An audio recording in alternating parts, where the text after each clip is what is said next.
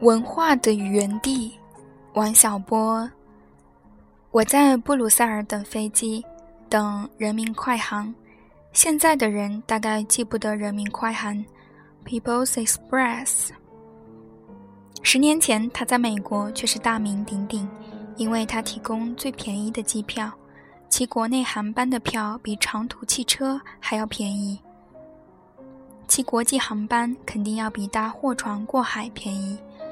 就算你搭得到，在床上也要吃东西，这笔开销也不小。我乘他到了欧洲，还要乘他回去。很遗憾的是，这家航空公司倒掉了。盛夏时节，欧洲到处是蓝色的人流，大家穿着蓝色的牛仔裤，背着蓝色的帆布包，包上搭着一条小凉席，走到哪儿睡到哪儿，横躺竖卧。弄得候车室、候机厅都像停尸房一样。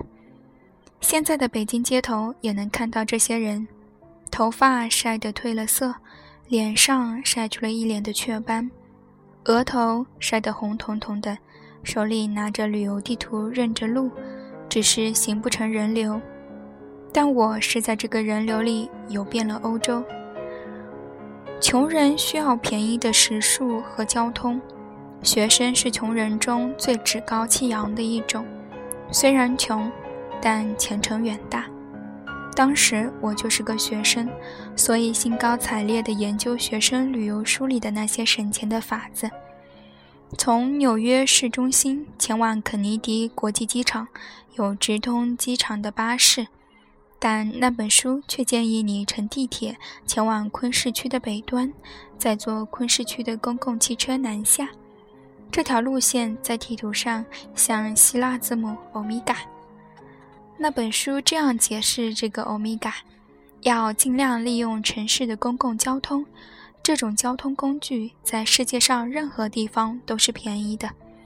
书上还教你填饱肚子的诀窍：在纽约可以走进一家中餐馆，要一碗白饭，用桌上的酱油下饭。在巴黎，你可以前往某教堂门口，那里有舍给穷人喝的粥。在布鲁塞尔，这个诀窍是在下午五点以后前往著名的餐饮城 City Two，稍微给一点钱，甚至不给钱，就可以把卖剩下来的薯条都包下来。这种薯条又凉又面，但还可以填饱肚子。这些招儿我没有用过。就是用了也不觉得害臊，我是学生嘛。我到布鲁塞尔时已是初秋，这个季节北欧上空已是一片阴风惨雾，不宜久留。该干啥快去干啥。所以我在机场等飞机，忽然间肠胃轰鸣。那本旅游书上又没有在布鲁塞尔机场找便宜厕所的指导。我只好进了收费厕所，这地方进门要一个美元和四十比利时法郎，在我印象中，这是全世界的最高价。走进隔间，把门一关，门上一则留言深得我心。啊，我的心都碎了，看来是个愤世嫉俗的美国小伙子留在这儿的。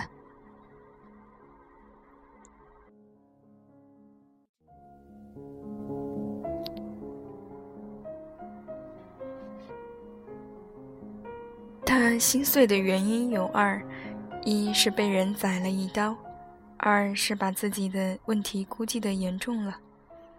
至于我，虽然问题是严重的，必须立即解决，不能带上飞机，但也觉得收一美元实在太多。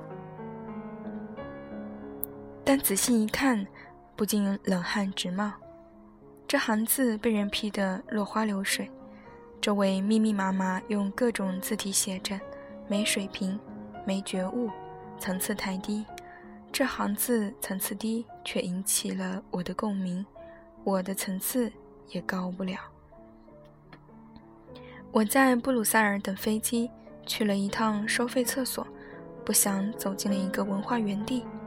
假如我说我在那里看到了人文精神的讨论，你肯定不相信。但国外也有高层次的问题，种族问题、环境问题，让世界充满爱。还有，I have a dream today。今天我有一个梦想。四壁上写的满满的，这使我冷汗直冒，正襟危坐，坐在马桶上。我相信有人在这里提到了终极关怀，但一定是用德文写的。那地方德文的题字不少。我看不懂，大概还有人提到了后现代，但我也看不懂，那一定是用法文写的，我又不懂法文。那里还有写着反着写的问号，不知写些什么，中文却没有，大概是因为该园地收费太贵，同胞们不肯进来，我是个例外。我住了一家学生旅馆，提供免费的早餐。面包片和人造黄油，我把黄油涂得比面包片还要厚，所以跑到这里来了。用英文写出的大多是些虽很重要，但比较浅薄的问题。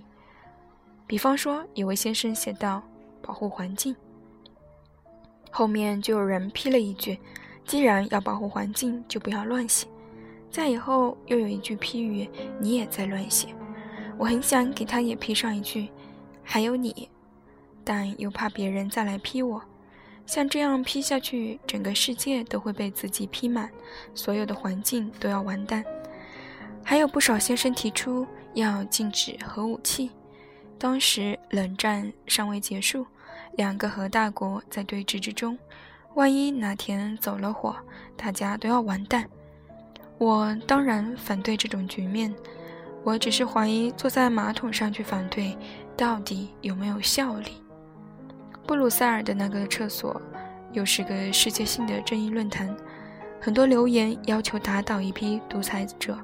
从原则上说，我都支持，但我不知道要打倒些谁。要是用中文来写，这些名字可能能认出个把来；英文则一个都不认识。还有些人要求解放一些国家和地区，我都赞成。但我也不知道这些地方在哪里。除此之外，我还不知道我一个坐在马桶上的人，此时可以为他们做些什么。这些留言都使用了祈使句式，主要是促成做一些事的动机。这当然是好的，但这些事到底是什么？怎样来做？由谁来做？通通没有说明。这就如我们的文化园地。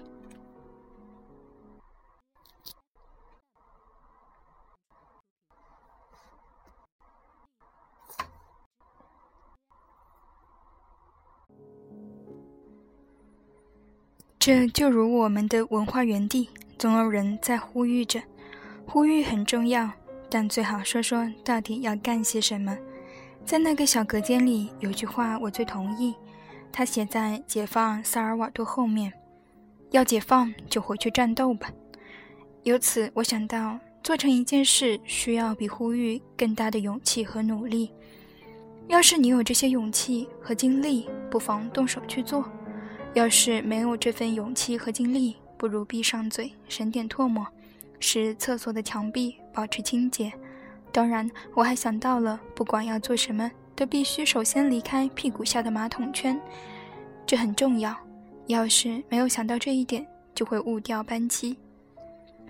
本篇最初发表于一九九六年第十七期《三联生活周刊》杂志。